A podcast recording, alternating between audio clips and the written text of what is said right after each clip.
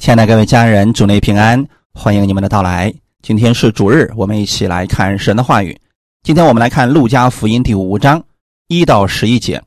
我们分享的题目叫“得人如鱼的信心”。《路加福音》第五章一到十一节。耶稣站在格尼撒勒湖边，众人拥挤他，要听神的道。他见有两只船弯在湖边，打鱼的人。却离开船洗网去了。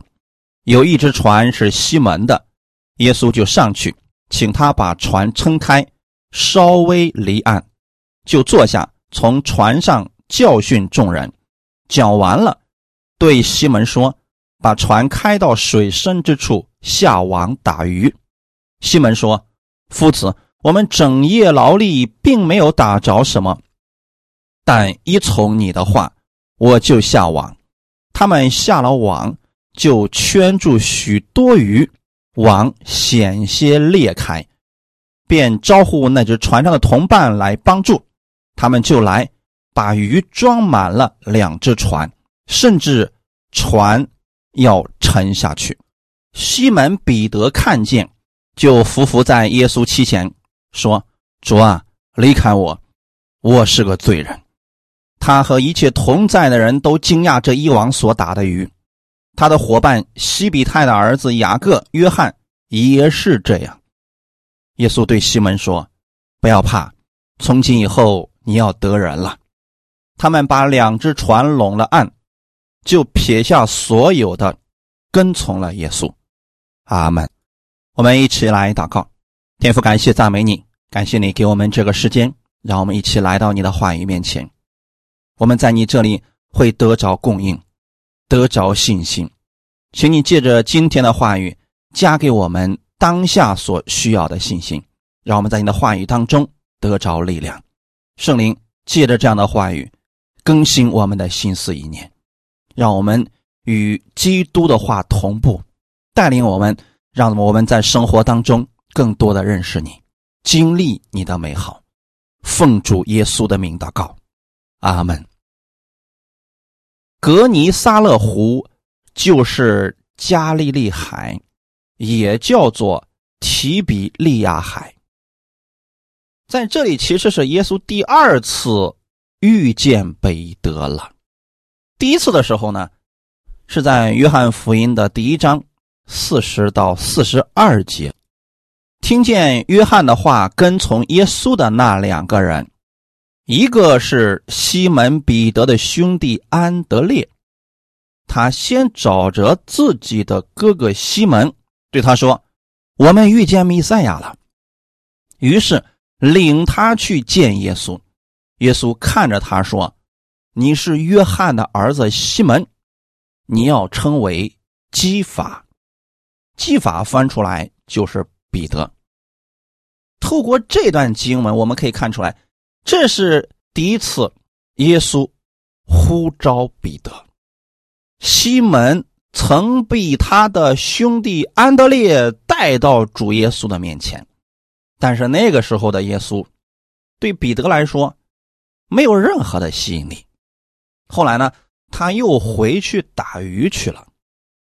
可见这次的见面对彼得来说并没有什么印象。或许是彼得根本没有看得上这个年轻人，毕竟啊，耶稣所在的家乡纳撒勒名声并不好，而且呢，他刚刚出来传道不久，也没什么太大的名气。总之啊，那次的见面对于彼得来说并没有产生太大的影响。这一次呢，耶稣找到了彼得，借用他的船。来讲道，当时跟随耶稣的人不少，可见啊，这是耶稣给彼得一次机会，想把神的恩典给他，想让彼得认识生命之道。所以说，亲爱的家人们，如果你去传福音，第一次别人没有任何反应，不要灰心，这很正常。连耶稣第一次都是这样的，更何况是我们呢？别放弃，如果再遇着机会，还要继续传福音。那这一次呢，耶稣来借用彼得的船，对彼得可能说：“这样，你把船稍微离岸，我要对众人讲道。”所以那个时候，耶稣就坐在船上，对着岸上的人讲道。坐下呢，是当时的教师教导人惯用的姿势。耶稣这个时候从船上教训众人。加利利的海上的这个船啊，一般都是没有帐篷的，长大概是七到十公尺。在船上讲道，可以避开人群的拥挤，也可以让更多的人听见。离耶稣最近的，那就是彼得了。此时，谁最需要听耶稣的道呢？那当然是彼得了。但是我们可以想象得到，彼得当时并没有心思听耶稣讲道，原因是什么呢？昨天晚上，一条鱼都没有打着，忙碌的一夜，什么都没有，心情十分不好。这个时候哪有心思能听进去讲道呢？我们中间是不是有很多人跟彼得是一样的呢？自己遇到了一大堆的问题，当我们告诉他这个时候你应该静下心来。去听到，神会在道中给你智慧去解决你的问题。更多的人是说，我听不进去，我想解决我当下的问题。等我的问题解决了，我再去听到。但实际上呢，神的道可以解决我们的问题。试问一下大家。神的话语能不能解决我们所有的问题呢？当然能。但是，让人坐下听道，这个比较难。你让人忙着去干活，这个人容易做到；但是让人什么都不做，专心去听道，这个是比较难的。特别是当人的心里面有压力。充满各样问题的时候，这个时候更难坐下来。彼得正是如此呀。不过还好，现在彼得没有办法离开。我估计在陆地上啊，可能彼得就直接走开了，根本听不进去的。那现在没有办法了呀，小船上只能在旁边待着了，那就先听着吧。至于耶稣讲的是什么内容？我估计彼得是没记得住，因为他的心里此刻应该只惦记着鱼的事情。我们身边如果有朋友是打鱼的，当天晚上出去忙活一夜，第二天回来什么都没有，那会损失很多钱，心情会非常糟糕的。因为那个时候的彼得。这一船鱼要是打着了，就会改善他们的生活。那如果什么都没有打着，真的对他们的生活影响挺大的。所以说，彼得此刻的心里边应该最想的就是如何解决当下的问题，而耶稣呢，只管讲他的道，好像。完全不知道彼得的情况一样。我们如果是当时的彼得，心情应该是十分复杂的，或者说心里边听耶稣讲，可能有更多的是疑惑，甚至不屑一顾。第四节讲完了，对西门说：“把船开到水深之处，下网打鱼。”这是耶稣。让信心进入生活的时刻。如果耶稣讲一大堆的三纲五常、四维八德的知识，恐怕岸上的人也没多少人愿意听这些。因此啊，如果真理和生活脱节了，那就是一堆的知识。属灵的知识，它也是知识呀。就算你知道耶和华的名字有多少个，如果你不会使用它，这些知识对你来说没有用处，对生活不会有太大的积极作用。但耶稣不是这样的啊！耶稣讲的不是知识，而是真理，是生命。我们透过四福音书可以看出来。耶稣所讲的道很简单，很实用，很有果效，让人听了就得着，并且能用得着。我们透过耶稣差遣出去的门徒是可以看到这一点的。路加福音第十章十七节说：“那七十个人欢欢喜喜的回来说：‘主啊，以你的名，就是鬼也服了我们。’”这说明了什么问题？耶稣所教导的真理产生了巨大的效果，所以这些人非常的高兴啊！他们只要使用耶稣之名，连鬼都服了他们。那现在我们要相信，不仅仅耶稣的话语可以制服鬼，也可以解决我们生活当中所有的问题。这个话可不是夸口的啊，而是只要你相信，那是一定会成就的。现在耶稣就要解决彼得所遇到的难题，让他下网打鱼。路加福音第五章五节说：“西门说，夫子，我们整夜劳力，并没有打着什么，但依从你的话。”我就下网。我们来看看彼得信心的变化。一开始，彼得说：“夫子，我们整夜劳力，并没有打着什么。”其实，这是彼得对耶稣所说的话语的一个反驳。其实啊，对于一个专业的渔夫来说，啊，这确实是一个挑战。按照渔夫的经验来讲，打鱼的最佳时机是在夜晚。耶稣的提议看起来非常的不合常理，是不明智的。因此，彼得想反驳一下，意思就是你说的这个太不专业了。可能当时彼得的心里这么想的：你讲解圣经。确实有一套，这么多人都跟着听你讲的，但是要说到打鱼，我才是专业的，你是外行的，你不明白，你的这个建议啊，太不切实际了。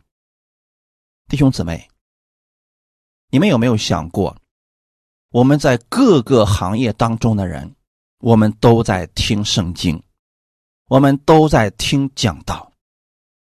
但是我们却从神那里得着了不同的智慧、真理和答案。这原因是什么呢？因为神的真理可以解决世上所有的问题。阿门。或许对于耶稣来说，他没有彼得打鱼的那个专业和技巧，但是耶稣有能力啊。他可以吩咐这些鱼钻到彼得的网里边，而且是心甘乐意的往里边钻。那这样来讲的话，自然是耶稣的能力更好了，自然是耶稣的能力更高，这个方法更好了。阿门。因此，无论我们在这个世界上从事什么样的专业，去听听圣经，多跟有智慧的传道人去聊一聊，或许你会有新的灵感发现，就会有创新出来了。阿门。所以弟兄姊妹，我们不要学习彼得，不要用彼得一开始的那个眼光去看耶稣，去看真理。当时耶稣对彼得说：“把船开到水深之处，下网打鱼。”如果彼得就是不动，那耶稣也不会变出鱼给他，后面的神迹就不会发生。除非他把船开到水深之处下网，然后神就开始做工了，神迹就发生了。当我们听到神的话语，不要急于否定。你要更新自己的心思意念，让我们去顺服神的话语，之后你就能看到神迹奇迹出现了。奇迹的出现必定需要人的顺服，以此来实现的。很多人总是希望自己什么都不做，一切都让神全部给做了。这种情况之下，人几乎很少看到神迹。就像刚才，耶稣对彼得说：“把船开到水深之处。”如果你连这个都不做，你真的看不到后面的神迹。可问题是，很多人不做还嘲讽耶稣，说：“看看，什么都没有发生吧？”问题出在哪里呢？这个人没有让信心进入生活，顺服神的话语，不是努力的说服自己去听从神的话语，不是这样的，也不是说当我明白了我就顺服，当我觉得你说的对了，我就去做，不是顺服和信心。连接在一起的。当我们去顺服神的话语的时候，那就是信心的表现。有很多事情我们并不明白，但是我们如此去做了，我们就会看到神的大能。如果所有的事情神都一定给我们解释的都明明白白的了，我们才去做。这就不需要信心了。当你心里边相信神的话语，就一定会产生行动。信心进入生活，你就能经历非凡之事了。我们看到彼得因着主的吩咐，他就下了网。正是因着他的这个顺服，他经历到了神的祝福，他眼前的障碍被挪开了。看到了主耶稣荣耀的形象。当彼得选择顺服的时候，他经历到的果效是超出他的想象的。这应该是彼得打的最多的一次鱼，连网都快裂开了，船都快沉下去了。在这儿，想问大家一个问题。信心进入生活难吗？说起来好像并不难。讲论信心的道很多，谈论信心的人很多，但是让信心真正能够使用在生活当中的时候，你会发现有些难。难处在哪里呢？顾虑太多。想不明白的太多，是不是？当我们的想法和主的话语冲突的时候，我们如何转变？今天在这里给大家讲一个例子，《约书亚记》第六章一到七节：耶利哥的城门因以色列人就关得严谨，无人出入。耶和华小玉约书亚说：“看呐，我已经。”把耶利哥和耶利哥的王，并大能的勇士都交在你手中。你们一切的兵丁要围绕这城，一日围绕一次，六日都要这样行。七个祭司要拿着七个羊角走在约柜前，到第七日，你们要绕城七次，祭司也要吹角，他们吹的角声拖长。你们听见角声，众百姓要大声呼喊，城墙就必塌陷。个人都要往前直上。嫩的儿子约书亚招了祭司来，吩咐他们说：“你们抬起约柜来，要有七个祭司拿着七个羊角，走在耶和华的约柜前。”又对百姓说：“你们前去绕城，带兵器的要走在耶和华的约柜前。”阿门。约书亚带领着以色列百姓要进入迦南地。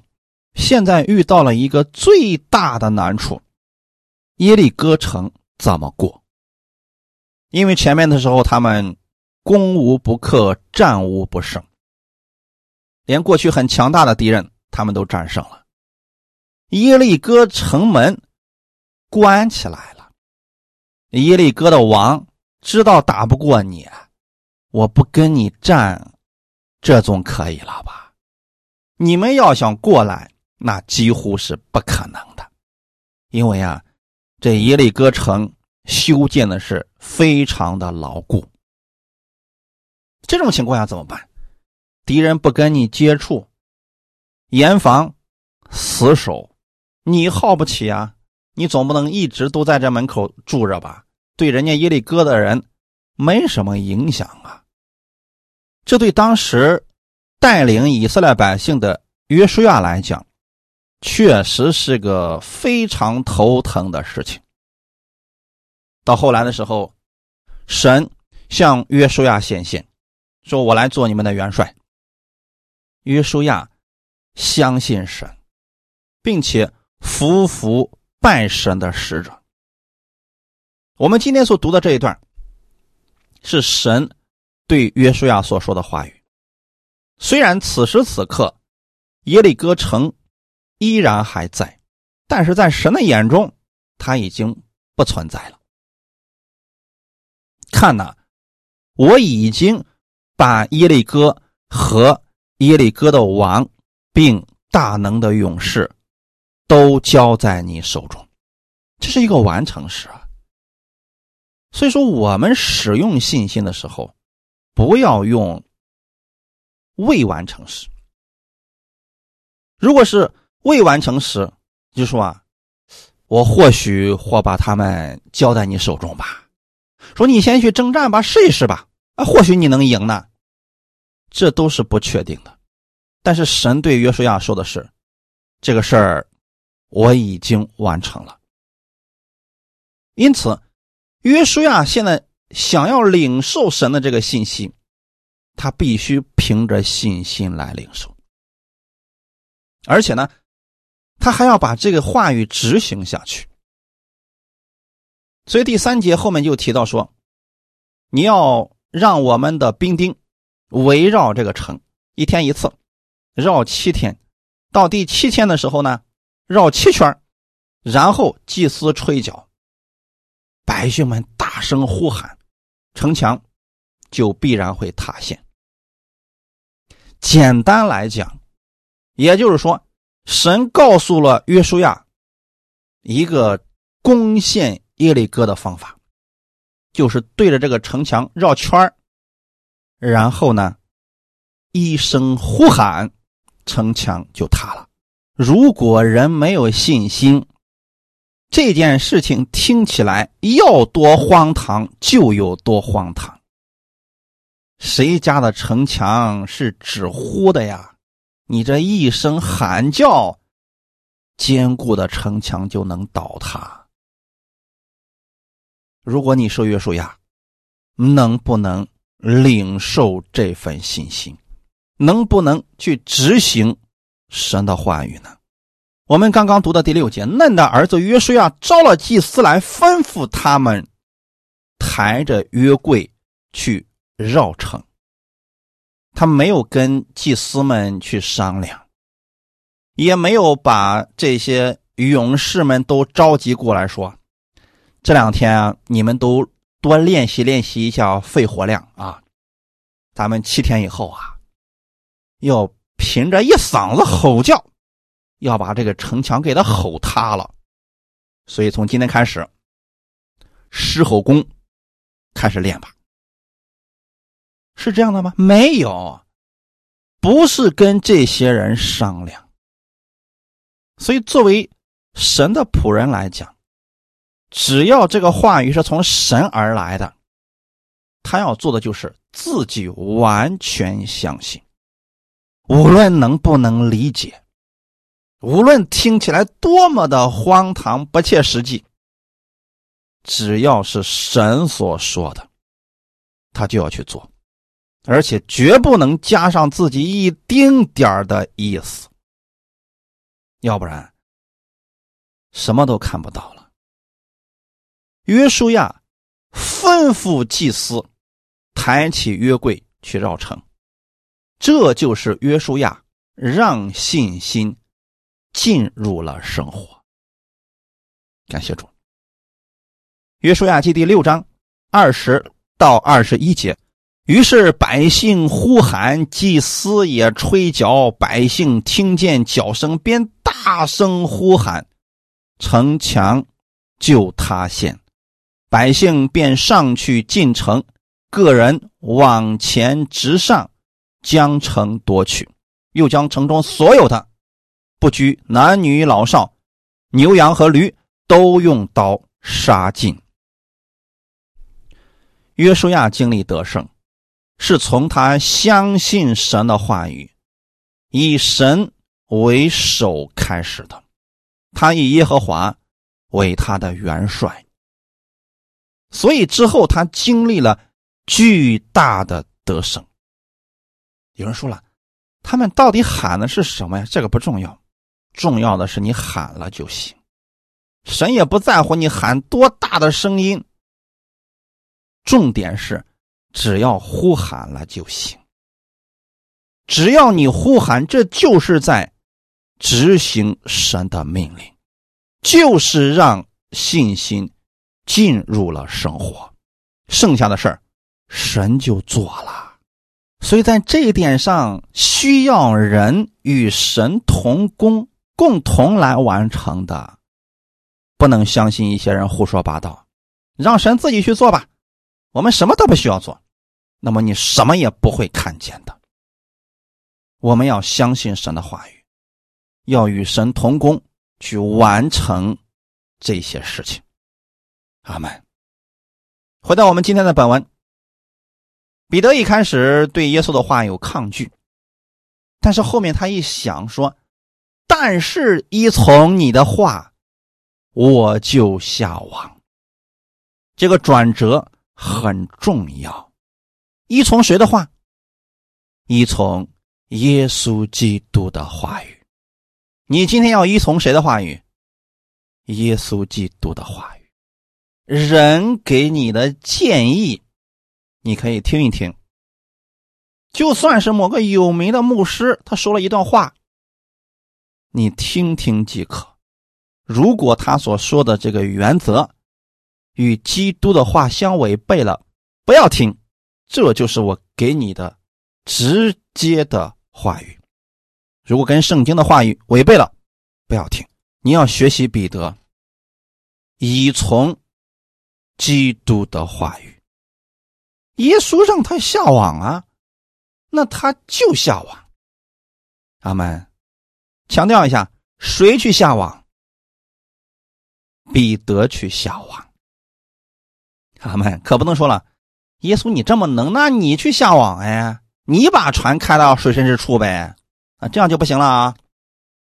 我们人的本分还是需要去做的，我们做我们该做的，神透过我们所做的施行神迹，哈利路亚！这点上千万不能省略了，要不然你真的看不到后面的结果的。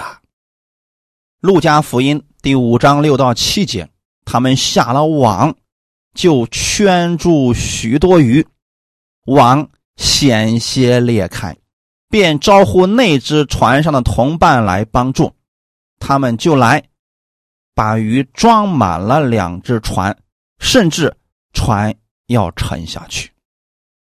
弟兄姊妹，彼得做了他应当做的事情，就是把船开到水深之处下网。当彼得下网以后，这些鱼就开始听从耶稣的命令，疯狂的往彼得的网里边钻。很快，这个事情就完成了呀。你看，彼得打鱼需要一夜的时间，而耶稣给他装满着一网的鱼，用不了多久。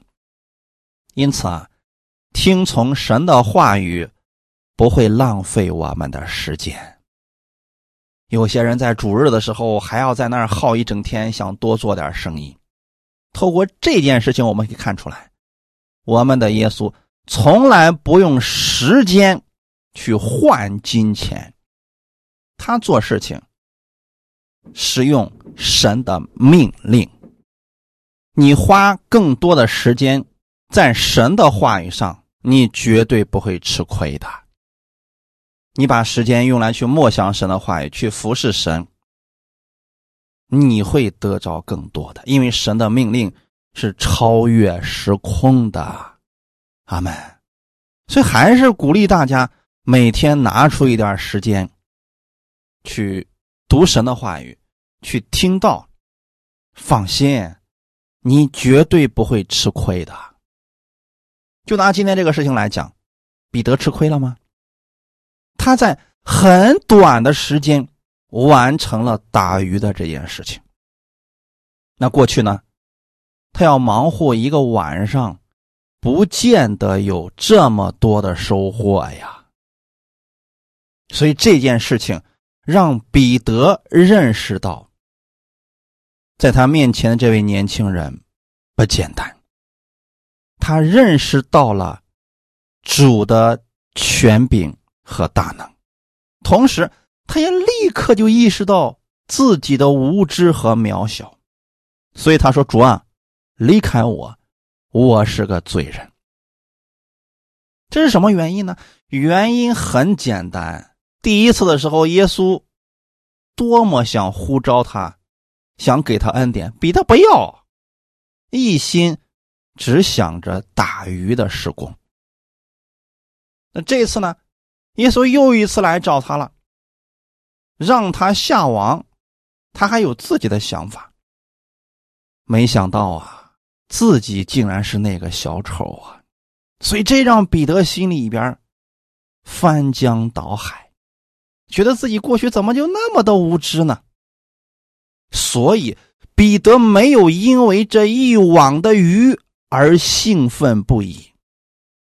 他立刻意识到，我对这位主实在是太轻看了，所以透过这神迹，让彼得对耶稣有了敬畏之心。所以他才说：“主啊，离开我，我是个罪人。”一开始的时候，彼得认为耶稣是夫子。什么是夫子呀？说简单点儿，就是一个教圣经的，就是一个老师啊，动动嘴皮子功夫的那一种。但是经过这件事情之后，彼得的信心。发生了转变，他知道这个人不简单，他里面的生命跟其他的人完全不同。所以，各位家人们，我们去传福音，要成为像耶稣这样的人，可不能成为夫子，成为拉比，能说不能行。我们心里要。确信神的话语是带着能力的，那你给别人讲的时候也会带着能力。阿门。如果我们自己都不确定，那将来能不能进天国呢？这哪能说得准呐？神让进就进呗，神不让进，那我有啥办法呢？如果你自己都不确信，你如何把信心传递给别人？耶稣对自己所说的话语百分之百的相信，我们对自己传出的真理也要百分之百的相信，不能胡说八道，不能天马行空的。因此，我总是鼓励大家，你要去默想神的话语，得着了再去给别人。不要轻易的转发别人的东西，你都不知道别人那个意思是什么，对这个人都完全不了解。你转发他的东西给别人，你知道别人会领受成什么样子呢？所以，花时间在神的话语上去默想，你会得着信心的。这个信心会让你的生命、你的生活都发生巨大的转变。彼得经过这件事之后啊，他知道他眼前的这个年轻人是带着能力和使命来的，所以他才说：“主啊，离开我，我是个罪人，我不配跟着你。”耶稣没有嫌弃彼得，也没有定罪他，反而对彼得说：“不要怕，从今以后。”你要得人了，这里的“得人”在希腊文当中就是拯救生命的意思。耶稣把拯救生命的使命给了彼得，让彼得参与到自己的拯救事工当中来，要借着彼得将神的福音广传。感谢主，这个事情。对彼得来说，应该是神圣而又庄严的使命。彼得听到主耶稣这样的呼召以后，就撇下所有，跟从了耶稣。其实，彼得的这个行动，也是让信心进入了生活。彼得没有问耶稣：“跟着你有没有吃的呀？有没有喝的呀？我的家人以后怎么办呢？”他没有考虑这些，因为透过当下的这个神迹，他已经知道，只需要跟着耶稣，其他的完全不需要考虑了。所以，彼得也是在这个时候让信心进入了生活。有人说了，有时候我也能让信心进入生活，可是有时候我就回来了。彼得在跟随耶稣的这件事情上，他没有后退过，没有说走着走着突然发现我还得回去，还继续打我的鱼，他没有，他一直跟随着耶稣的，因为这个神迹让彼得意识到了生活当中最宝贵的不是鱼，不是钱财，而是主耶稣。我们身边有很多的人，一开始信主的时候，其实只想要耶稣的神迹，而不愿意跟随耶稣。其实是因为他们没有意识到，耶稣才是宝贝，才是最珍贵的。有了耶稣，你就拥有了一切，而且没有忧虑，不用再担心了。就算耶稣今天给你两船的鱼，他离开了。那明天你不还得去打鱼吗？彼得意识到了，耶稣才是他的全部，所以他要跟着耶稣去传道。弟兄姊妹，传福音容易吗？有人说容易啊，说容易的人，或许啊，他遇到了那个比较好说话的。根据我们。多年传福音的这些经历来讲，传福音不容易。我们遇到的拒绝，遇到的别人的冷眼很多。有时候你付出了很多，别人把你想的很坏，甚至抹黑你、诋毁你，这样的人也很多呀。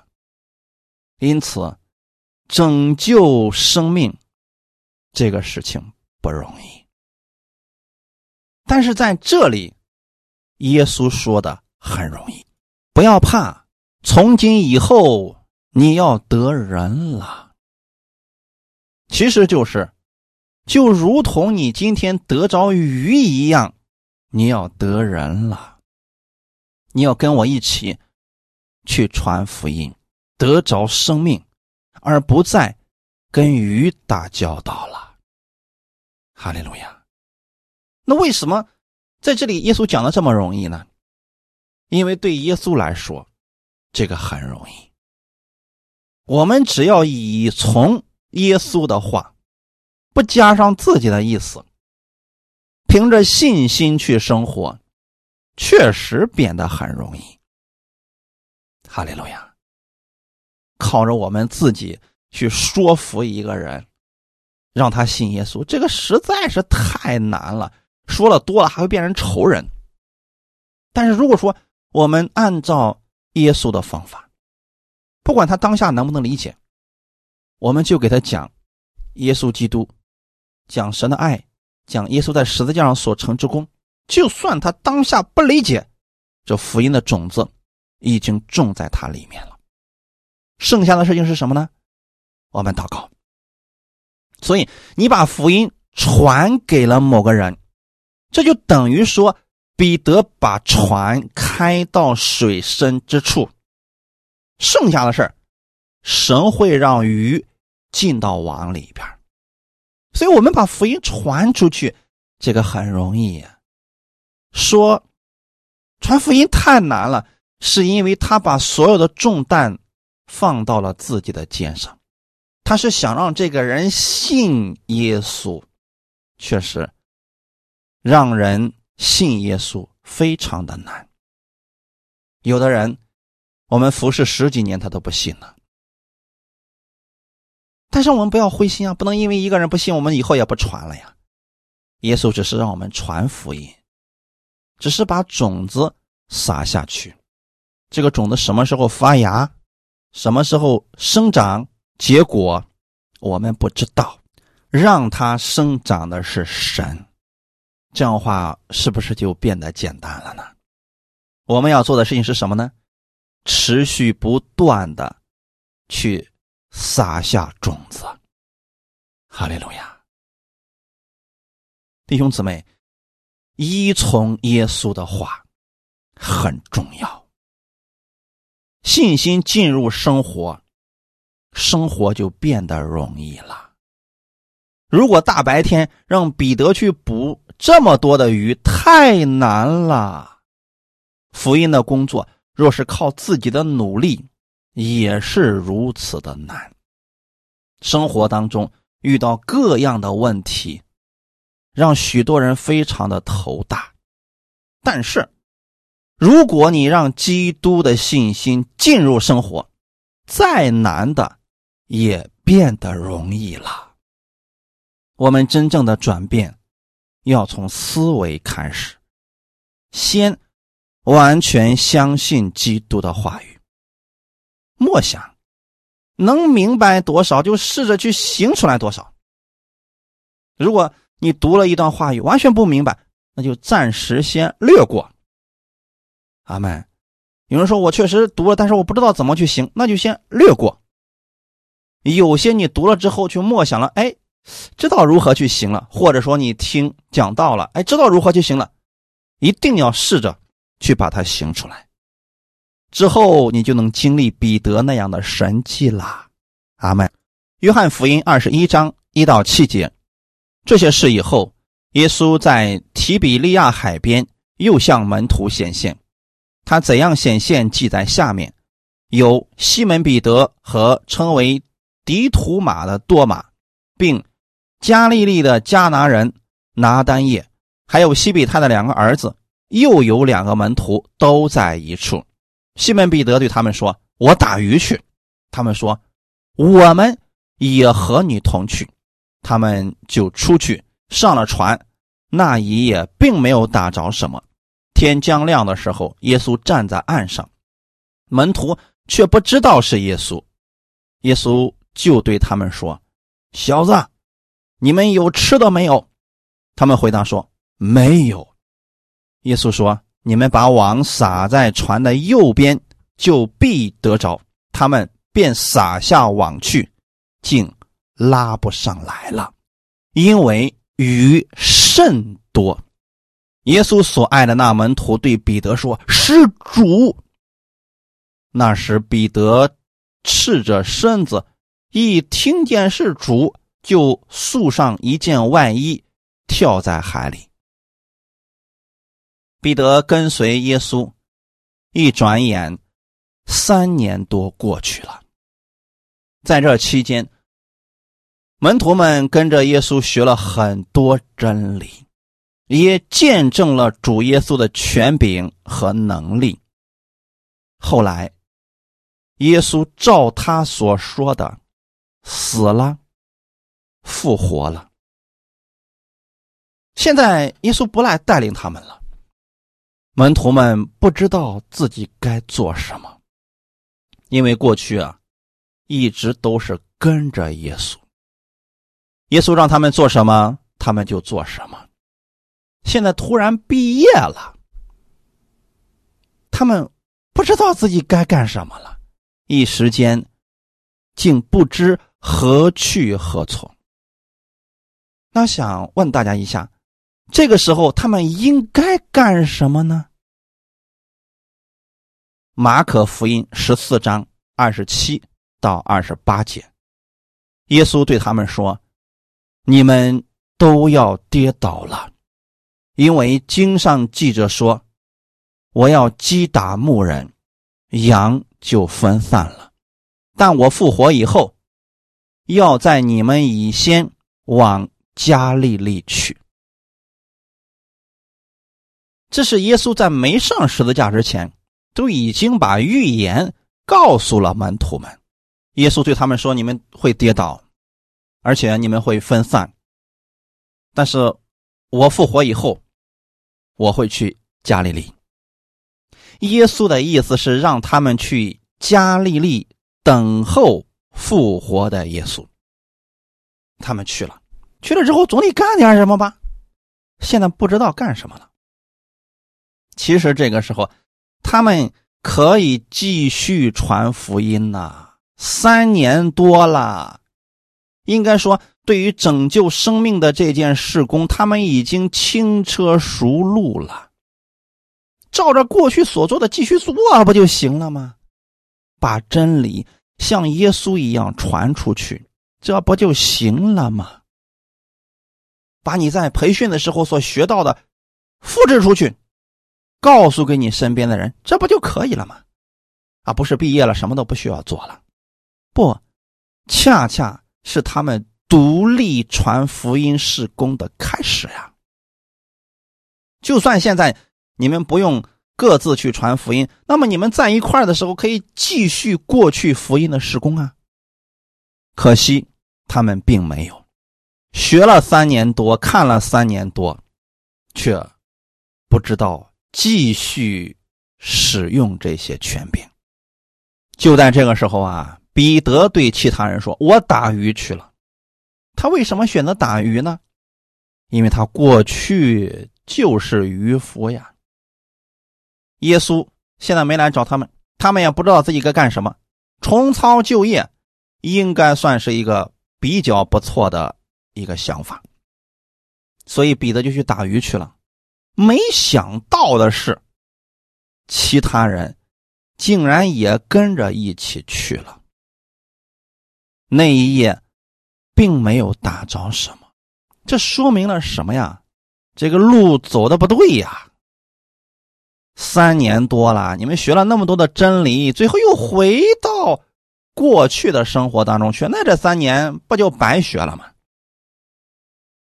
所以说，那一夜神没有让他们打着什么，这是正确的。情况。似乎又回到三年之前的情形了。对别人可能冲击比较小，但对彼得的冲击是比较大的。忙了一夜，什么都没有。天快亮的时候，岸上突然有人对他们说：“把网撒在右边，就必得着。虽然他们没有认出来是耶稣，但这个声音太熟悉了，三年多，只要这个声音对他们说什么话，他们就毫不犹豫的去做，没有人去思想对不对。啊，这个时候也没有说了。哎呀，这个时候我们已经忙了一个晚上，没有人再说这个话了。他们就把网撒在右边，没想到这一网下去，竟然拉不上来，因为鱼太多了。看到这个场景，约翰突然意识到，这是主耶稣所做的。大家可以试想一下，一个晚上了，该去的地方都去过了，都没有打着一条鱼。这个时候，就因着岸上的那个人说了一句话，他们就把网撒在右边，就拉了一网的鱼。这就是神奇。所以在属灵当中敏感的约翰立刻意识到。是主耶稣。彼得一听见是主耶稣，束上一件外衣就跳在海里。啊，彼得不是自尽了，不是没脸见耶稣了，他是要飞快的来到耶稣的面前，已经等不及了。这个时候的鱼完全没有吸引力了，所以此时彼得去打鱼，跟他之前回去打鱼是两种心态。此时的彼得只是不知道下一步的事工该如何进行而已，他不是真的想去打鱼，所以，他来到了耶稣的面前。在约翰福音二十一章十五节的后半部分，耶稣三次问彼得：“你爱我吗？你爱我比这些更深吗？”彼得说：“主啊，你知道，你知道我爱你的。”然后耶稣对彼得说明了下一步的施工方向：你喂养我的小羊，你牧养我的羊，你喂养我的羊。第一次说的是你喂养我的小羊，也就是说啊。他们的生命很幼小，不知道后面的路该怎么走。你要去喂养他们，要告诉他们当如何去行。所以后来，彼得成为了大家的领袖，去带领大家一步一步往前走。这是在喂养他们。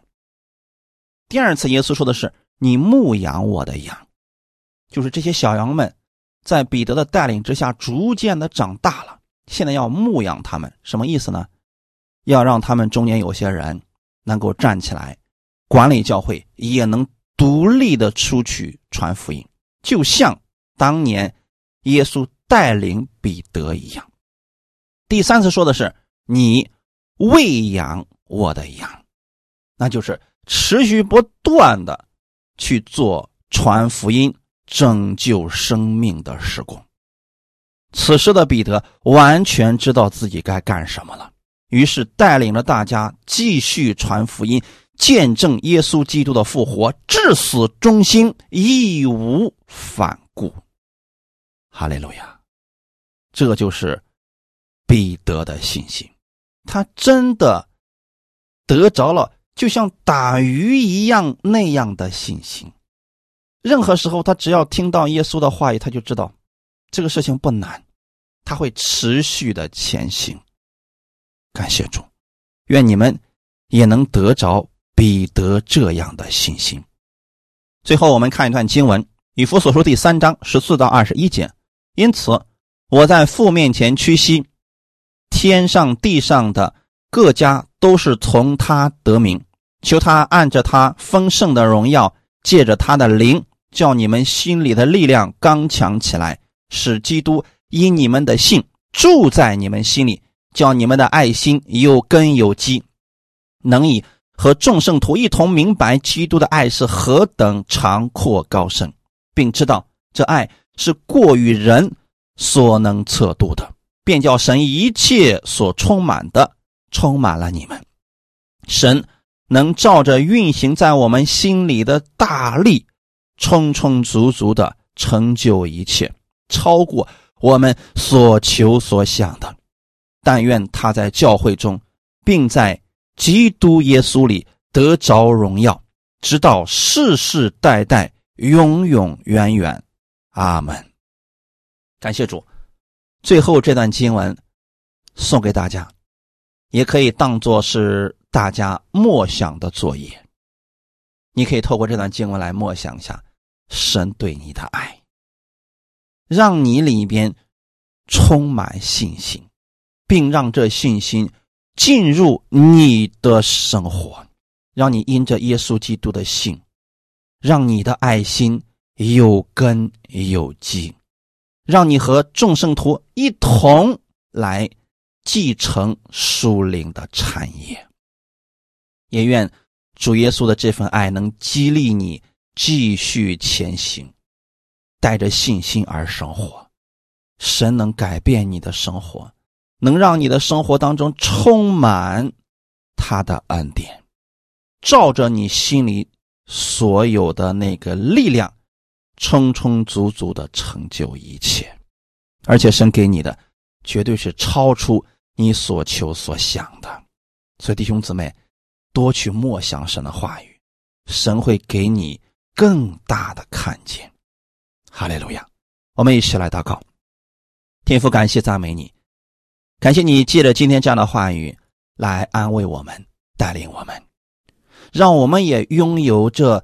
得人如鱼的信心，让我们把焦点放在主耶稣的话语上，透过这话语产生信心，让这信心进入我们的生活。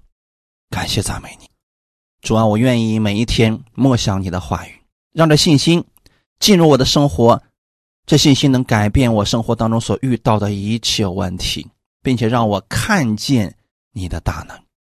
新的一周已经开始了。我相信，无论我往哪里去，你都与我同在。